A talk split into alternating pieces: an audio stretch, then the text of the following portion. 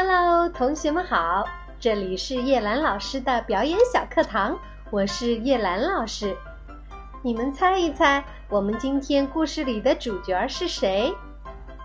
呜呼，今天的主角可不是动物，是一棵葡萄藤。好了，我们一起去听故事吧。葡萄藤和老树。一棵长得还算茂盛的葡萄藤，为了更可靠，它爬到一棵老树上。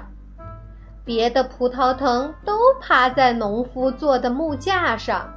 他们对它说：“你睁开眼睛看看清楚，怎么能选择一棵老树当你的支柱呢？你想想，它死了，你可怎么办？”不过，葡萄藤对自己的选择充满了信心，而且很高兴，没有把同伴们的批评放在心上。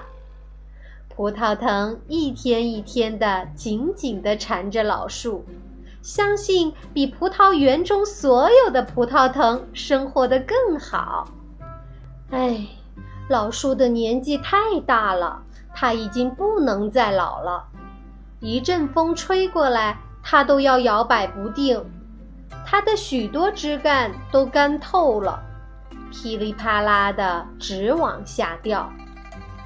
一天，一声巨响，老树倒在田野里，那棵缠在老树上的葡萄藤也翻滚在地，被压在大树下，死亡了。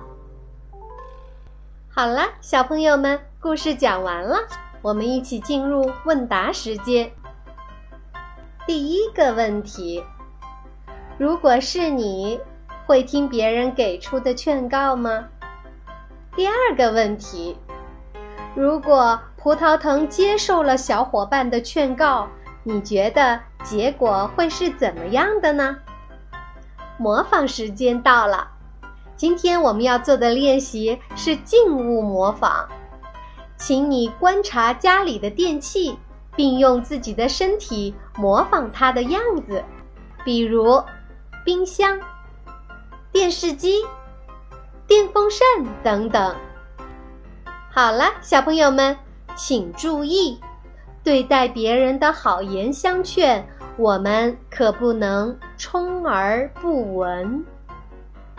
今天就是这样了，我们下一次再见。拜拜。